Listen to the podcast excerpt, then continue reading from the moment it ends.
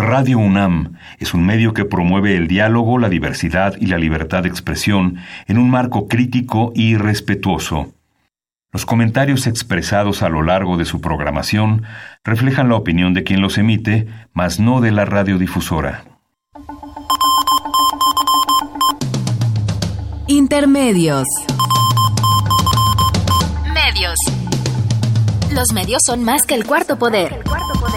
Los medios son más que el cuarto poder. Intermedios, con Tania Rodríguez y Juan Manuel Valero. Tania Rodríguez y Juan Manuel Valero. Intermedios. Fábrica inigualable de héroes y villanos. Intermedios.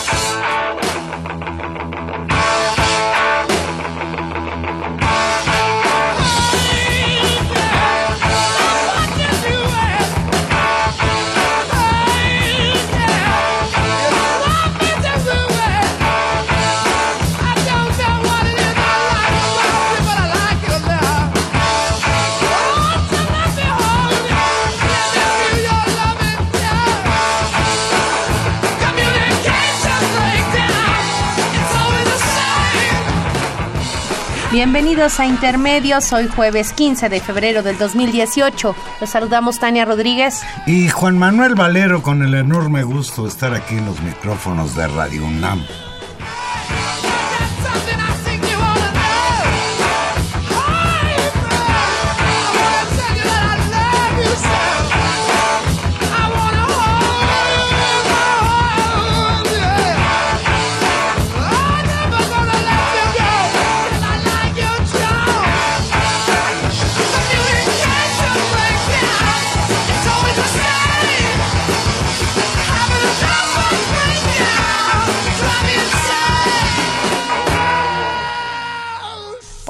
Los inconfundibles acordes, guitarrazos y voces de Led Zeppelin recibimos esta noche con Communication Breakdown.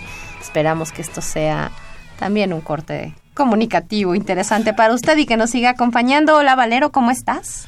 Pues yo bien, preocupados. Fíjate que María de Jesús, Patricio Martínez, Marichuy, sufrió un accidente ayer, un accidente automovilístico en Baja California Sur, accidente automovilístico en que, por cierto, perdió la vida una de las integrantes de la comitiva. La señora Eloísa Vega Castro, de la Red Subcaliforniana de Apoyo. Fue la persona que falleció. Pues soy María de Jesús Patricio Martínez, mejor conocida como Marichuy, y los integrantes de la caravana que resultaron heridos en un accidente automovilístico en Baja California Sur, fueron trasladados en la madrugada de este jueves en dos helicópteros de la Marina de la Fuerza Armada de México al hospital de Salvatierra allá en la ciudad de La Paz. Baja California, el Congreso Nacional Indígena informó en un comunicado que el aspirante presidencial indígena tuvo fractura del brazo e inflamación en la cabeza a consecuencia del accidente, pero se encuentra estable. Como decíamos, se confirmó eh, la muerte de Loisa Vega Castro y se informó también que el concejal del pueblo Cochimí, Francisco Grado, se encuentra grave con una fractura torácica de pelvis y lesiones cranoencefálicas, mientras que la concejala Cumaí Lucero Islava presenta contusiones, lo mismo que Juana Villa Poblano, delegado Cochimí del CNI. Pues un, un accidente terrible en una camioneta.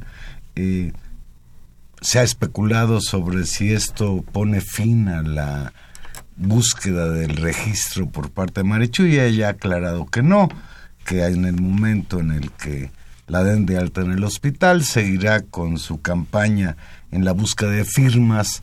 Creo que lleva recabadas alrededor de 250 mil firmas, muy lejos del tope que exige el el INE, pero bueno, pues lo importante es que está herida pero estable. Sí, hoy que, que esta noticia, por supuesto, eh, estuvo muy fuerte en las, en las noticias, en las redes sociales. Leía un, un tuit de Lorenzo Meyer que decía algo así como qué pena el accidente y decía Marichuy tal vez no podía aspirar a ganar la presidencia, pero sí merecía su candidatura un apoyo más vasto de la sociedad mexicana.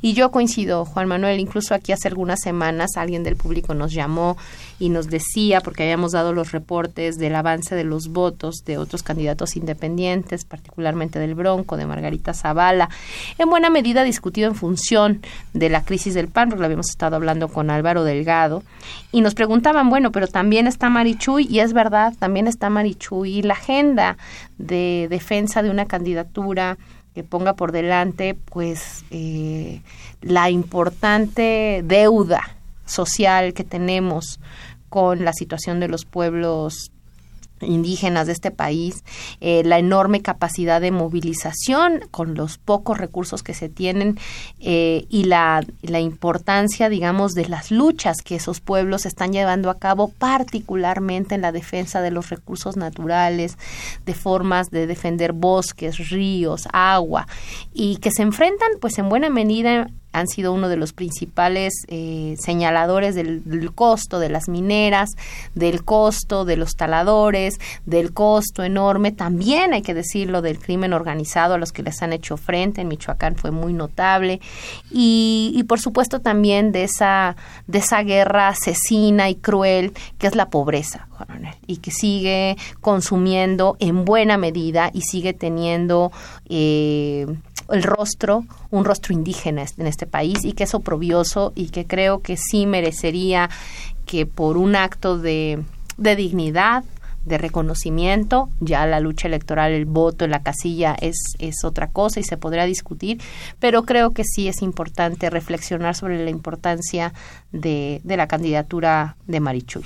Pues hacemos votos porque María de Jesús Patricio Martínez y los otros integrantes de la caravana que resultaron heridos, pues se repongan rápidamente.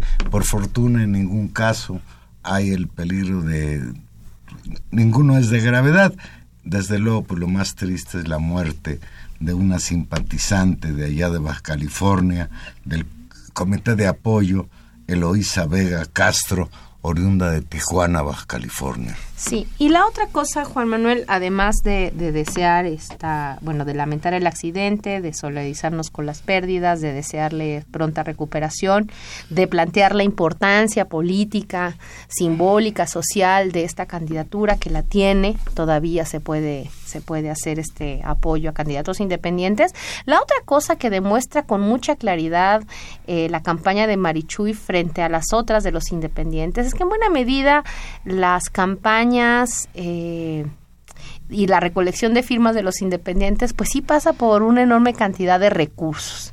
La teoría clásica de los partidos y de, las, de la acción colectiva en sociología dice que básicamente hay dos clases de recursos. O tienes recursos organizativos, es recursos humanos, o tienes dinero y que el dinero pues en realidad pues también compra estructura y organización. Entonces en realidad lo que estamos viendo no solamente es pues el desafío que fue muy grande para estas comunidades de construir esa organización que se tiene, pero que por sus geografías, por su pobreza, por los mecanismos de llegar ha sido dificultoso, pero en los otros casos, Juan Manuel, yo en serio no me explico cómo alguien como, y con, lo digo con todo respeto, como Armando Ríos Peter, que tampoco es un personaje que haya estado en la escena pública nacional durante mucho tiempo, haya logrado conseguir tal cantidad de firmas.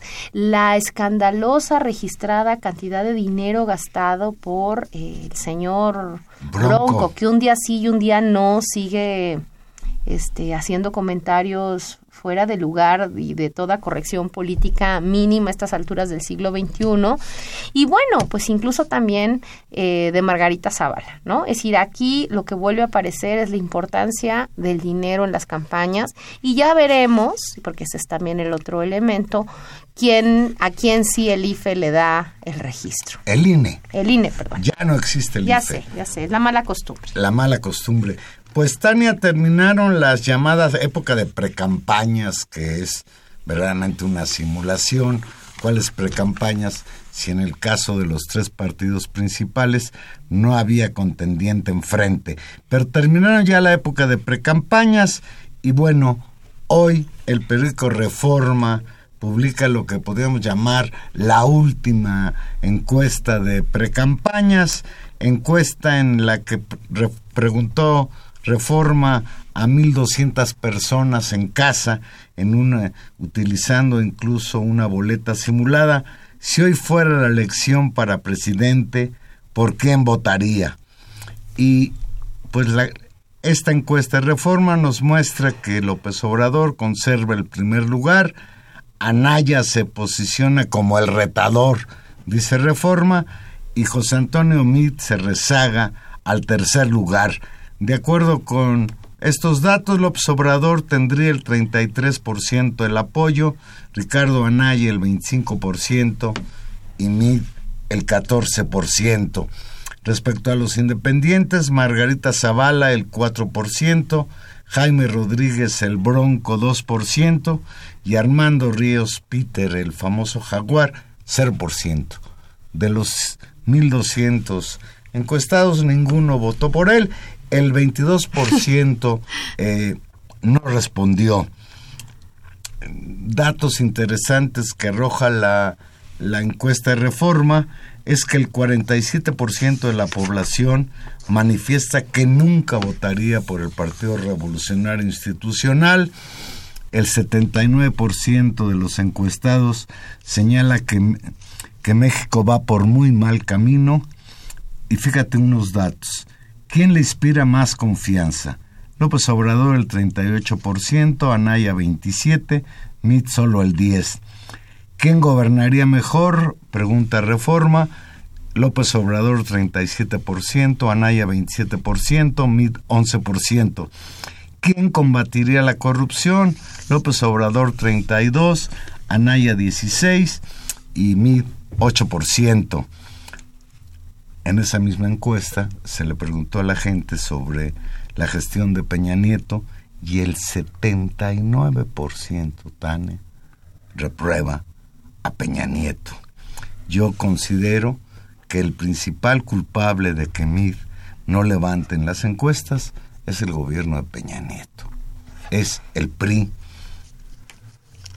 y ahora... El desastre de gobierno el, desastre de las cuentas y de los efectos políticos y económicos y de violencia que ha dejado este gobierno. Es muy interesante y ha, generado mucha discusión y por eso decidimos empezar con, con la encuesta de reforma porque ha sido muy discutida de qué significan estos datos. Hay quien dice, y yo creo que efectivamente esa es, ¿cuál es la nota?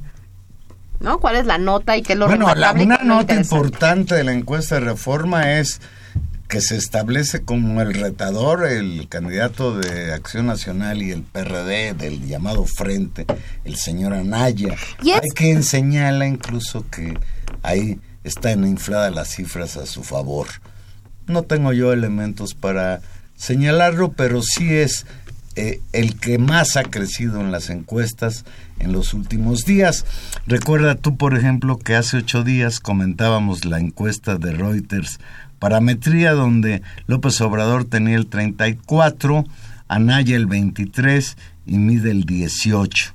A mí me, cuesta trabajo, o sea, creo que ahí hay, hay un elemento interesante y las encuestas siempre son eso y las encuestas se han convertido no solamente en una manera de explicar el momento, sino también de construir una tendencia. Si las encuestas son un elemento político en las campañas, no son un elemento aparte y objetivo y externo juegan. ¿Qué es lo que está en juego para mucha gente aquí? Efectivamente, lo que se jugaba en la precampaña era quién era el segundo, ¿no? Creo que Reforma, eh, pues está jugando, tal vez, ¿no? O, o son sus resultados, a definir un claro segundo. Que eso solamente se resolvía si Anaya crecía mucho más y acortaba la distancia, porque mientras los dos estuvieran muy abajo, pues era bastante ambiguo quién podía ganar o quién podría hacerse una lógica de voto útil, pensando quién frente a López Obrador, considerando una parte importantísima en las elecciones y que es la estructura organizativa y de movilización del voto que sí tiene el PRI y que hemos visto que se moviliza de manera eh, muy eficiente, por decirlo menos, lo acabamos de ver en el Estado de México, ¿no? Eso creo que es un, un elemento importante. Entonces, esa es, esa es una de las notas. Eh, y habría que evaluar hasta qué punto, eh, pues esto es así, ¿no? Y hasta que también hay toda, todo este otro relato. Lo que a mí me parece notable de la, de la encuesta de reforma y que destaco porque esas, ese es algo que se había señalado muchas veces, es eh, de dónde salía o cuál era el cambio en la percepción de ese 33% de distancia de López Obrador. Y me parece que las tres preguntas que tú leíste son muy importantes. Es decir, no solamente hay un tema de enojo, que eso se había, se había señalado mucho, una especie de... De irracional enojo. De, irracional enojo y de irracional conducta. Claro, y lo había dicho Peña Nieto esta semana, ¿cierto? Ahorita lo vamos a comentar. Y creo que la pregunta de la...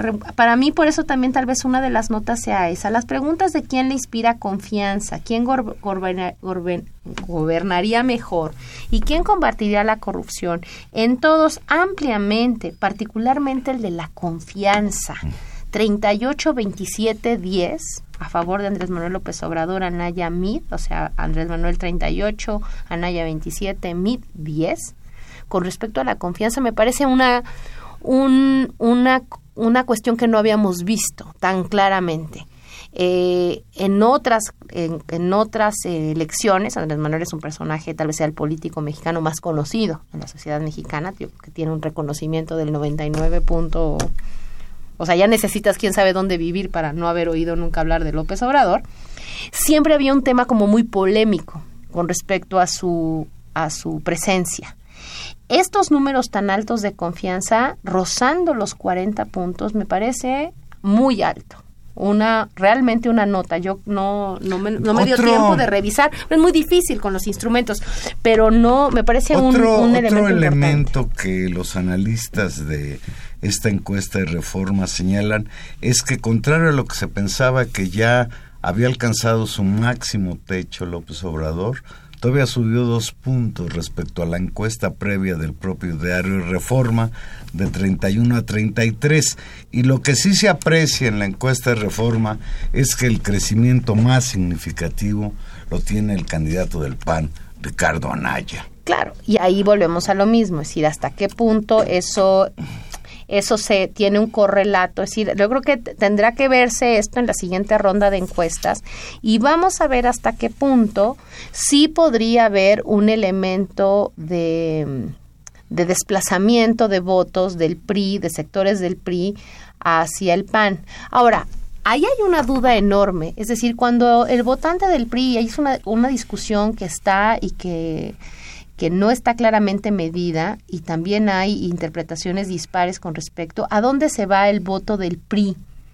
Digamos, el, el priista estándar, sal, sin aparato, ¿hacia dónde se va? Es decir, ¿se va hacia Anaya o se va hacia López Obrador? Ahí hay una pregunta muy seria que no es fácil de responder porque creo que entran en juego otros, otros elementos, desde la edad, hasta el nivel educacional. Es una cuestión interesante, por cierto, esto último que dices. En esa misma encuesta de reforma es interesante. La gente con mayor nivel académico vota mayoritariamente por López Obrador. Esto es otro elemento interesante. Otro elemento interesante. Y que se repite. Y a veces también más los hombres, la gente de clases sociales un poco más altas o de clases medias. Eso pasa porque hay todo un tema de miedo de no miedo a la incertidumbre o de habilidad para colocarse con, mayor suficiencia, digamos, en un escenario de oposición, ¿no? Y no vivirlo como algo peligroso. Eso, eso está también como muy explicado. Otra, otra cuestión que es interesante es que cuando el PRI lanza la candidatura de José Antonio Mid, con esta idea de que es un candidato ciudadano que no pertenece a ningún partido, la idea del PRI era de que recogiera votos más allá de lo que podría ser el voto duro priista y pues los resultados muestran que por ahí no ha habido ninguna posibilidad para el candidato del PRI. Y tal vez incluso también un desgaste muy fuerte pues de sus bases, ¿eh? Y luego, bueno, siempre que un candidato anda de capa caída, pues empieza a especular sobre la posibilidad de sustituirlo. Yo sinceramente, Tania, pienso mm. que no va a haber sustitución. no, yo tampoco. Absolutamente, no, no tendrían argumentos para hacerlo, porque además, ¿a quién pondrían en su lugar?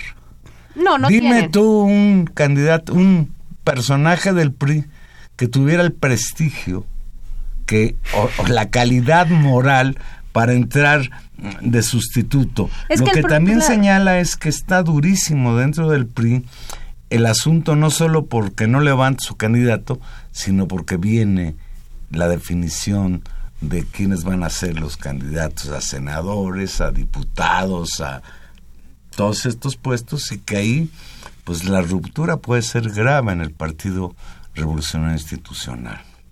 Sí, es, es, es, un elemento importante y que, como tú dices, se explica esta crisis del PRI en función del 79% que reprueba la gestión de Peña Nieto, el 79% que piensa que México va por mal camino y el 47% que incluso se afianza en decir yo jamás votaría por el PRI.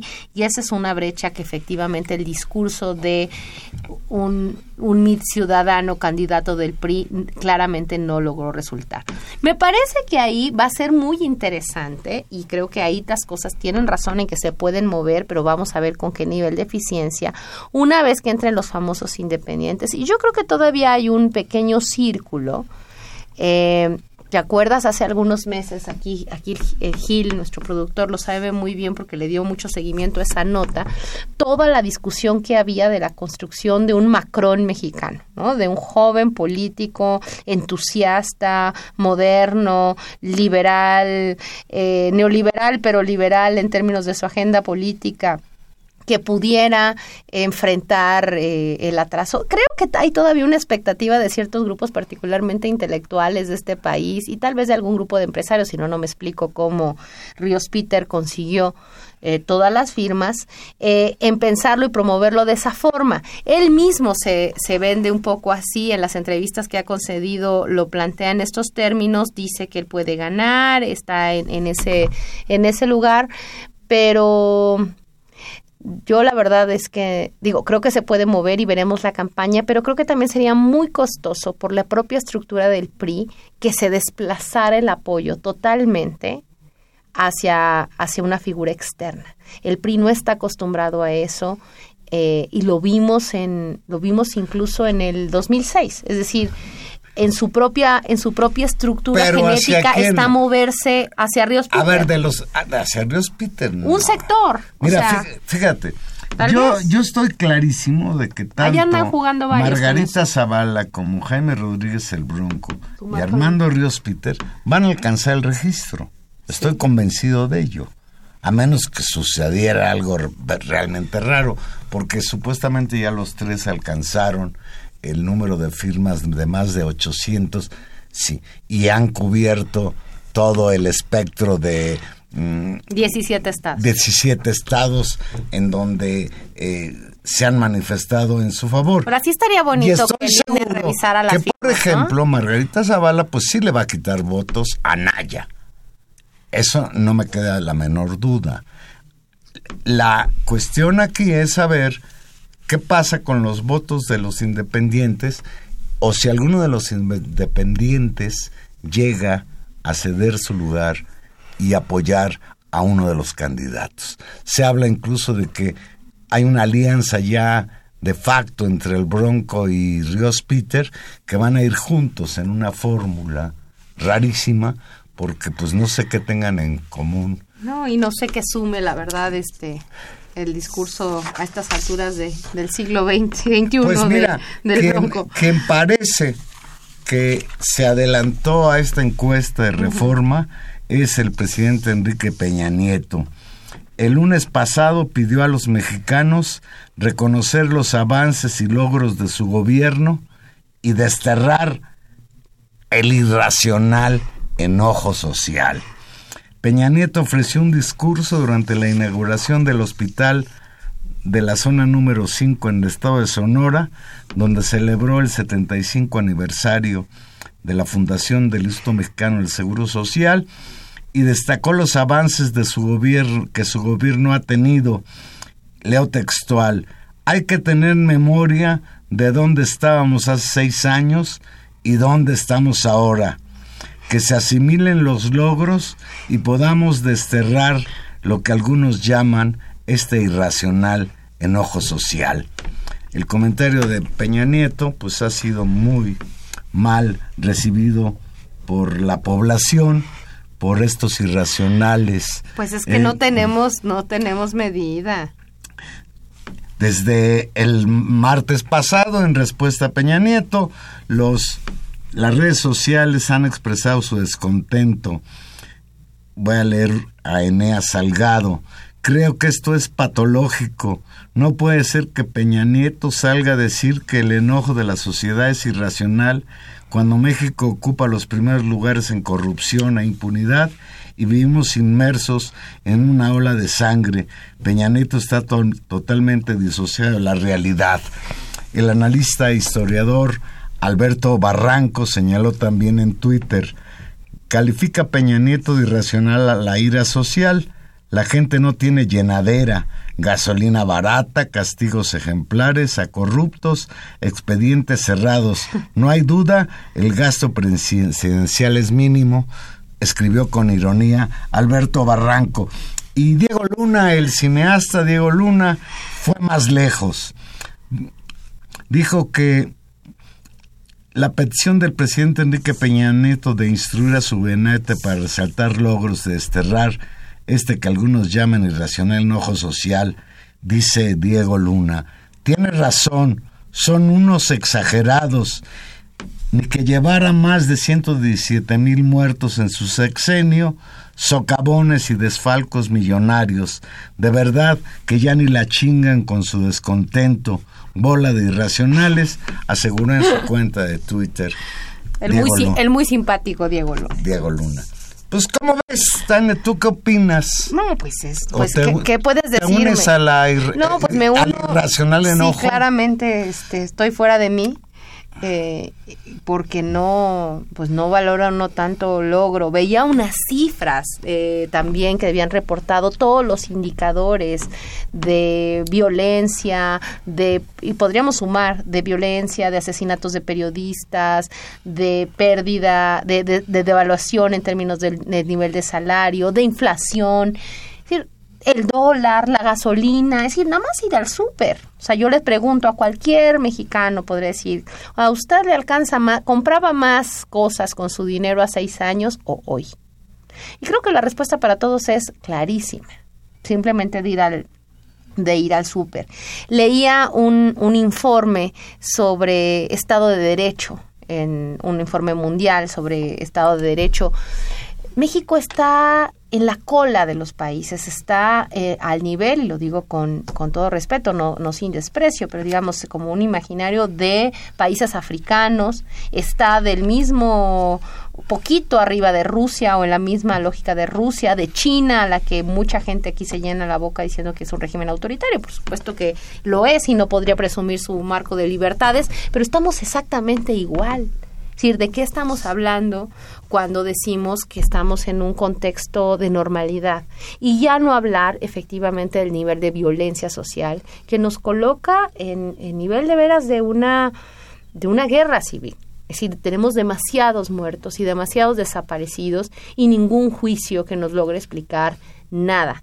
De, de, los de los 30 mil, 50 mil nombres desaparecidos y menos tampoco de esos 43 que todavía recordamos y que fueron tan eh, significativos en la conciencia social mexicana y, de como una vitrina al mundo de la situación de crisis de derechos humanos por la que estamos atravesando, Juan Manuel. Entonces, pues sí, sí me muestro muy irracional.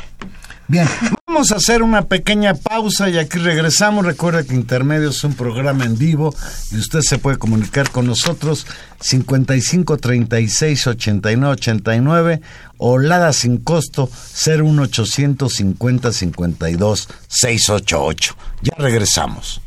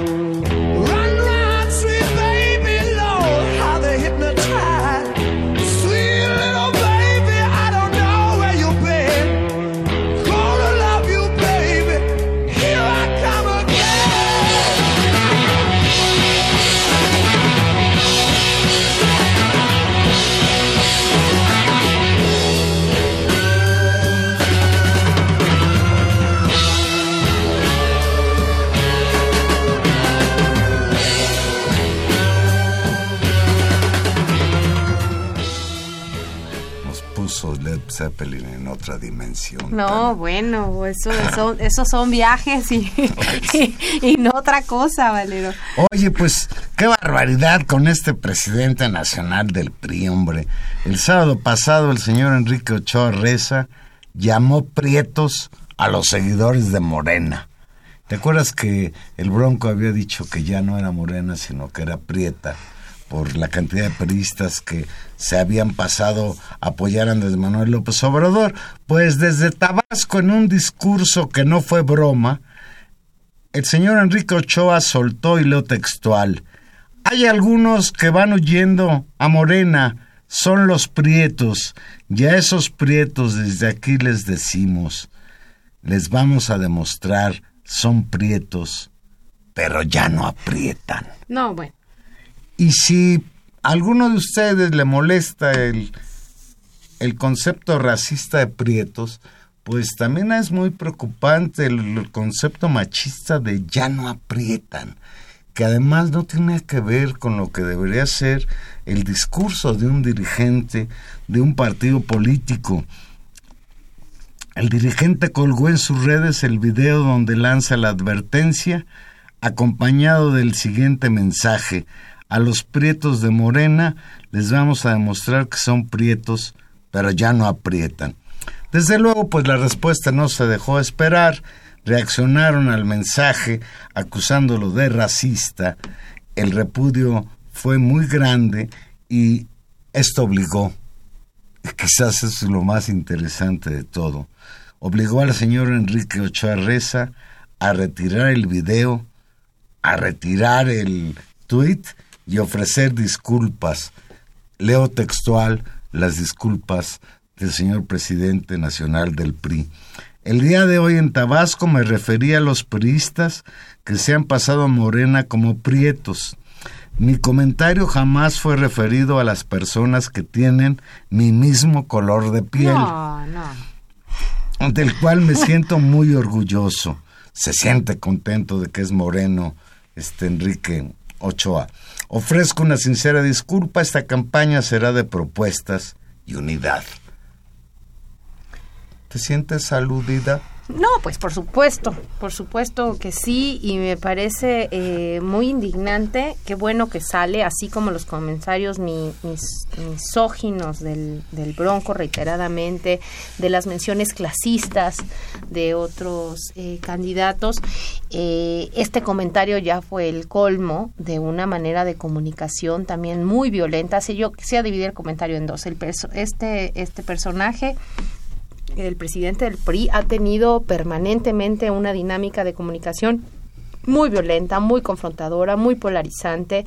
Eh, que digamos no aporta una campaña ni de propuestas ni de unidad y sí de golpeteo. Es decir, creo que ahí hay un rasgo en principio terrible.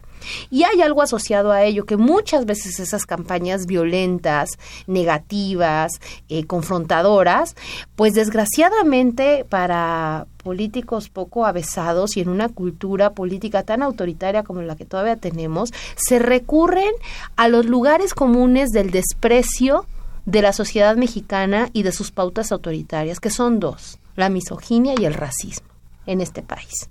Asociada también, alguien podría decir también al clasismo, por supuesto, pero en este caso tenemos estos dos elementos. Y creo que las referencias clasistas sí son, eh, racistas son insoportables en un país donde este sí es un problema muy grave y donde la opinión pública tendríamos que hacer mucho más explícito nuestra responsabilidad y nuestro cuestionamiento a este tipo de pautas muy colocadas eh, en este país y que se reproducen también desde eh, actores de mucho privilegio social. Efectivamente, este, este señor será moreno, como tú, como yo, como muchos otros, pero está en un lugar de privilegio social. Y desde ese lugar es que habló de prietos, desde el lugar del privilegio, y eso necesariamente es ofensivo y tiene que ser repudiable. Eh, fíjate, eh, el PRI inmerso en una crisis interna por su supervivencia, las encuestas no lo favorecen. Más allá de estas barbaridades que dijo el señor Ochoa en Tabasco, eh, lanzó el pasado lunes un spot titulado Un día sin el PRI, con estampas de programas sociales que conforme al mensaje pueden perderse este spot fracasa. No, qué vergüenza. En título por reversible, en narrativa por ser discurso de Peña Nieto, su principal lastre, y en contenido visual porque los hospitales, las escuelas y viviendas magníficas e impolutas que muestra no existen en la realidad. Y entonces uno se pregunta, lo que viene ahora es que nuevamente vamos a hereditar las campañas del miedo, porque el PRI va en tercer lugar. Yo creo que ya no le funcionarán al PRI las campañas del miedo. Yo creo que la sociedad mexicana ya está al respecto, pues, curada de espanto. Sí, claro, y, bueno, nunca se sabe, nunca se sabe qué nuevos miedos se pueden movilizar y qué sectores claramente vulnerables, porque hay que también decirlo, si el nivel de vulnerabilidad de amplios sectores de la sociedad puede provocar eh, esto, ¿no? Eh, lo que sí es claro es que va a haber una combinación entre la campaña de miedo y la cansalta de insultos, removiendo, eh, y creo que también es, habla de la, de la socialización política de esta nueva casta dirigente del PRI, es decir, sin ningún tacto, con respecto de con quién está hablando y con respecto también de quiénes son sus propias bases. Eh, regreso al tema del racismo porque me hace muy importante. Hace, a mediados del año pasado, Juan Manuel, te acordarás, tal vez lo mencionamos muy brevemente, el INEGI publicó una encuesta del módulo de movilidad social intergeneracional elaborada por, por, el INEGI y por una serie de académicos, eh, algunos del Colegio de México, eh, donde colocaban el tema del color de la piel como un elemento clave en este país para la movilidad social. Es gravísimo. Decir, y esto ya no es un problema de interpretación, hay una medición hecha con toda seriedad donde este elemento salió y Es más fácil destacar socialmente si eres güerito, si eres Exactamente. Y que se convierte en un este elemento que no tendría que ver nada ni con el talento ni con el mérito ni con la moral ni con lo con la manera en que somos las personas ocupa un lugar importante en este mecanismo de movilidad. Lo, lo que planteó esta encuesta y este grupo de científicos me parece muy relevante y que debió haber generado una gran discusión social. El tema es que no solamente no se genera una gran discusión social, no hay una conciencia de ello, sino que en el marco de una campaña electoral se moviliza eso y se movilizan lenguajes de odio que se reproducen ya no solamente en el caso del presidente del PRI, es lamentable eh, su manera de decirlo al, al micrófono y en el cargo, te digo, de privilegio y distinción que ocupa con la cantidad de reflectores que jala y la responsabilidad que tiene, sino que también se reproduce en las redes sociales y se reproduce en nuestras prácticas. Es decir, vemos miles de adjetivaciones con respecto a los seguidores de unos y otros, pero haciendo particularmente, yo diría, claro, en las políticas se pueden insultar, pero el tema es la lógica del insulto, es decir, ¿qué es lo que se les dice? ¿Que son pobres? Que son prietos, que son nacos y que por eso votan por López Obrador. ¿No te acuerdas de ese, de ese de idea de los chistes de que son gatos y por eso les fascinan las whiskas, de que si son, es decir, una serie que son unos chairos, ¿no? Que son irracionales, son tontos, son peje zombies. Es decir, hay todo un imaginario hay, reiterado. una, una app en que te invitan a matar a matar este, peje zombies. a matar peje zombies exacto. Es decir ahí se está jugando algo muy peligroso ha dicho algo al respecto. No lo sé y es algo realmente muy peligroso por la estructura social de privilegios en las cuales esas pautas de comportamiento y esos discursos están enraizados. Es decir no es lo mismo decir eh, tú eres un güerito que decirte prieto, porque la estructura Sí, no es lo mismo social... decir que tú eres pirurris. ¿Te acuerdas cómo criticaron a López Obrador por andar calificando de pirurris a Mid y a Anaya? No es lo mismo que yo te diga pirurris, porque estoy haciendo referencia a tu potencial económico, a que yo te diga prieto que no aprietas. Ah, no, por supuesto, pero el tema es también es el lugar de enunciación. Es decir, tú le estás diciendo al pirurris que es alguien privilegiado. Sí. Y eso puede ser incómodo, puede ser eh, desafiante, efectivamente lo es, es decir, no es una no es una cosa amable, no no, lo es, pero está señalando una situación social de privilegio. El tema aquí gravísimo es que estás usando desde un lugar de privilegio una palabra que socialmente denigra, que socialmente te pone por debajo, que socialmente te minimiza. Eso es lo que, lo que no lo hace igual. No lo hace igual en su significación social ni en sus efectos, digamos, eh, denigratorios. Fíjate, hoy, hoy leía un, un artículo, un, reportaje de Arturo Rodríguez García en, eh, en, en la página de internet de, de Proceso. Y dice eh, Arturo Rodríguez García, voy a ver cuál es tu punto de vista, Tania. Dice que la estrategia del miedo se desvanece. Dice que eh, apelar al prejuicio, la amenaza y el peligro que entraña la propuesta de Andrés Manuel López Obrador, lejos de influir en el ánimo electoral, a estas alturas resulta risible, anticlimática, dice eh, Rodríguez García, no es fácil para los priistas configurar el mal en el adversario porque sus cargas, que son las cargas del mal gobierno de Enrique Peña Nieto y de los miembros de su partido expuestos por la corrupción, ya lo superan todo. No es fácil, dice, intentan y una otra vez sin éxito.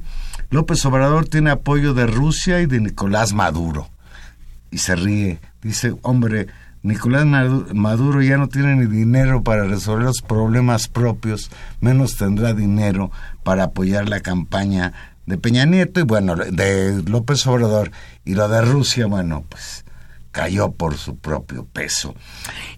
Yo, yo no estoy tan segura, o sea, ojalá, yo, yo no haría cuentas alegres porque creo que hay muchos mecanismos. Me preocupa, por ejemplo, particularmente, y hay actores mucho más sofisticados en, en la mesa de juego que este señor de, del PRI, que lo hace pues de manera muy burda y que claramente cae en, estos, en estas acciones. Si permanentemente nombrar así sí genera un contexto de hostilidad muy grave y trata de producir polarización, encrispamiento, descomposición. Eso, eso es un camino. La otra es que todos recordaremos que fue en las últimas fechas, hace unas semanas, el propio gobierno norteamericano el que dijo vamos a cuidar de la injerencia de Rusia en los procesos electorales en América Latina. ¿Cuál es el proceso electoral en América Latina más importante hoy para los Estados Unidos? Pues claramente el mexicano. Y cuando uno ve esta semana, Juan Manuel, y no deja de alarmarme, que hay toda una presión y una lógica de Videgaray por tratar de lograr una reunión con Donald Trump, pues uno se pregunta, ¿y como para qué querrán reunirse? Es decir, ¿para qué querrán reunirse en el marco de este contexto? ¿Para planear políticas públicas de largo plazo y consecuencias del Telcán? Pues no, porque ellos ya se van. ¿Qué es lo que está en juego que es tan importante verse ahora? Y ahí yo no descartaría eso. Ahora, claro que todo se puede revertir, porque no sé qué bien le pueda hacer a la ya desacreditada perspectiva del gobierno reunirse con Trump.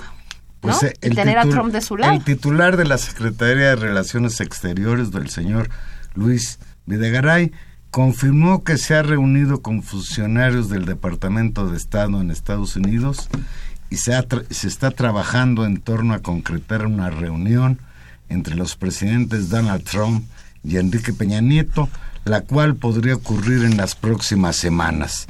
En entrevista con Ciro Gómez Leiva, el funcionario federal dijo, y lo textual, que es un hecho que ambos mandatarios se reunirán en las próximas semanas y que ambos gabinetes lo han considerado deseable y necesario para mantener una relación fluida como ha sido hasta el momento. Dijo que la relación con el gobierno de Donald Trump es extraordinariamente importante, por lo que el gobierno federal debe continuar trabajando a pesar del periodo electoral que se vive en México. Leo textual, estamos definiendo la fecha y lugar de la reunión entre los presidentes Enrique Peña Nieto y Donald Trump. Podría ser en México, Estados Unidos o en un foro internacional, aunque insistió en que no hay fecha, pero sí la intención que podría concretarse en las próximas semanas, pero aún no hay para cuándo. Pues no sé. No, ¿Tú a mí, crees a que mí quiere, me- que quiere pedir el apoyo de Trump? No sé, a mí... Electoral no creo. Bueno, o sea, si uno, cualquier conocedor, pues así ligero de la historia latinoamericana del último siglo y medio, sabe de la importancia del papel de Estados Unidos en, e incluso en los procesos locales. Eh, creo que es ingenuo pensar que no existe injerencia eh, cuando es muy claro y gente cercana al círculo de Trump ha señalado que a ellos no les gustaría que al lado de la frontera hubiera una Venezuela. Es decir, las prácticas, el discurso político y la mentalidad de esta derecha norteamericana eh, organizada alrededor de una figura tan impulsiva, tan poco diplomática y tan visceral como es la figura de Donald Trump, creo que no es ninguna buena noticia en función de este contexto. Y la debilidad enorme del gobierno, o sea, su falta de credibilidad, eh, podría llevarlos a sacar la conclusión de, bueno, bien ya no les vamos a caer. Bueno, entonces tendrán que respetarnos por otras razones. Es decir, creo que ahí se puede jugar algo, una exploración de un escenario. No me voy a una discusión fatalista, ni mucho menos, pero creo que no hay que ser ingenuos al pensar que efectivamente al gobierno de Donald Trump no le interesa lo que pasa en las elecciones mexicanas.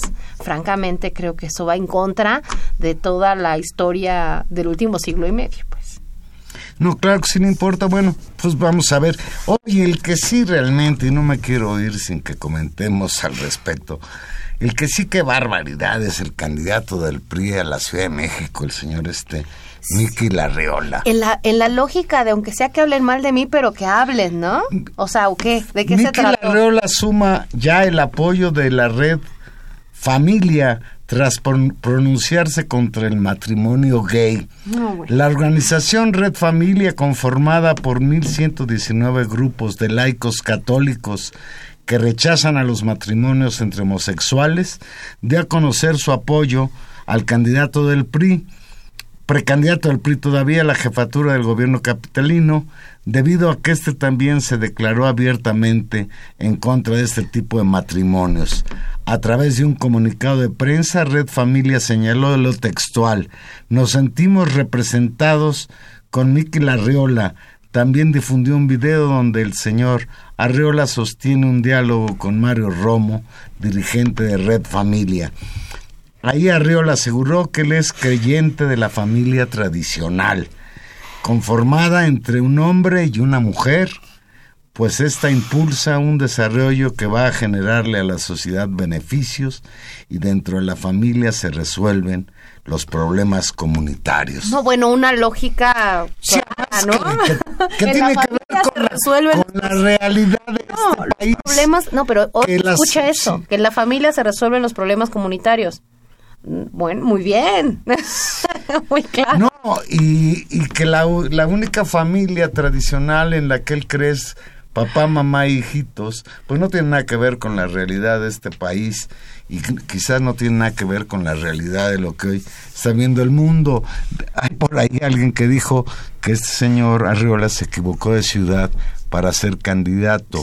Yo creo que más bien se equivocó de siglo. Sí. Y, y desde luego, bueno, pues dentro de estas de estos planteamientos también, también este volvió a posicionarse en contra de la legalización de la marihuana con fines lúdicos, como ya lo había hecho anteriormente. Claro, además eh, me parece muy impresionante porque en esta ciudad donde, donde los derechos de las minorías eh, sexuales se han logrado respetar y donde incluso el tema del matrimonio civil ha sido un derecho ya validado por la Corte, que ya no está discusión, porque en términos de un contrato civil eso no estaba explícito de que fuera una mujer, nadie está pensando que se casen por la iglesia, la iglesia puede tomar sus decisiones. El tema es que hace el Estado y hasta nuevo aviso que sabíamos, este Estado mexicano es laico, ¿verdad? Entonces, este, es decir, ¿qué pretende el señor eh, Miquel Arreola?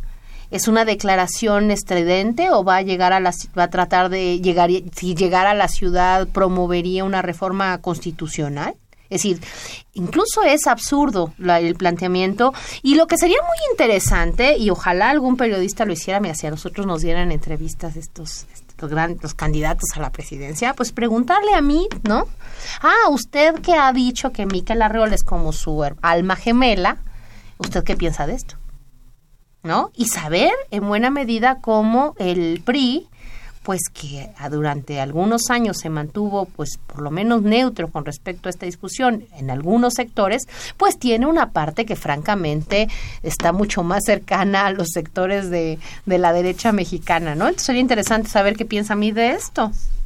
Bueno, pues desde luego las encuestas muestran que está muy lejos el candidato del PRI de cualquier esperanza de convertirse en el próximo jefe de gobierno capitalino. ¿Tú lo ves más como acto desesperado de llamar Yo lo veo como un acto de llamar la atención, más que otra cosa, generar un poco pues de, de ruido en torno a su persona y desde luego pues animar conductas verdaderamente que parecían ya superadas en el ámbito de la Ciudad de México. A mí sabes qué impresión me da que en esta discusión que habíamos tenido con Álvaro Delgado con respecto a a la votación y los candidatos en la Ciudad de México y a la eficiencia realmente del voto y de la alianza PRD-PAN, particularmente en la ciudad o en otros lados, eh, creo que con esta declaración Miquel está tratando de decirle a los panistas, oigan, ustedes que no van a votar por Barrales, voten por mí. Y creo que un poco la estrategia de derechización del discurso conservador, de la gente nice, buena,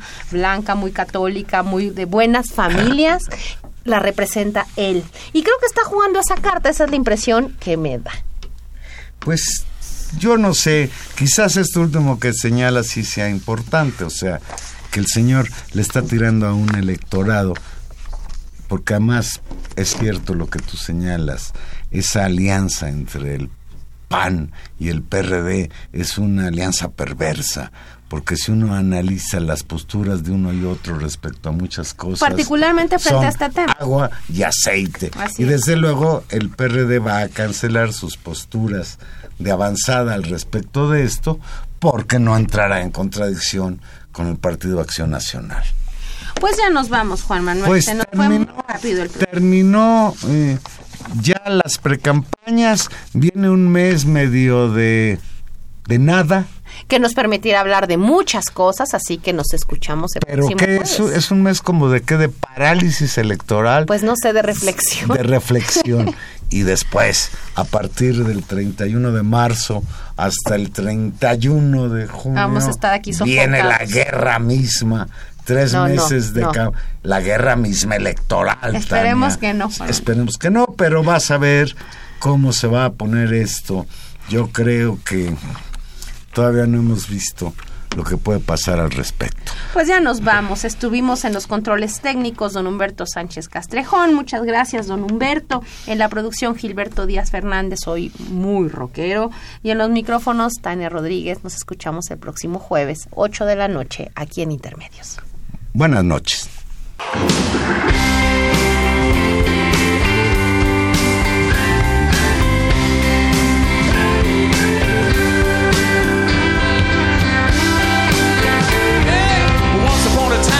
So fine through the bumps of dime and you climb. And then you yeah people call say me where now you're bound to fall. They thought that they were just uh, kidding you. You used to laugh about everybody that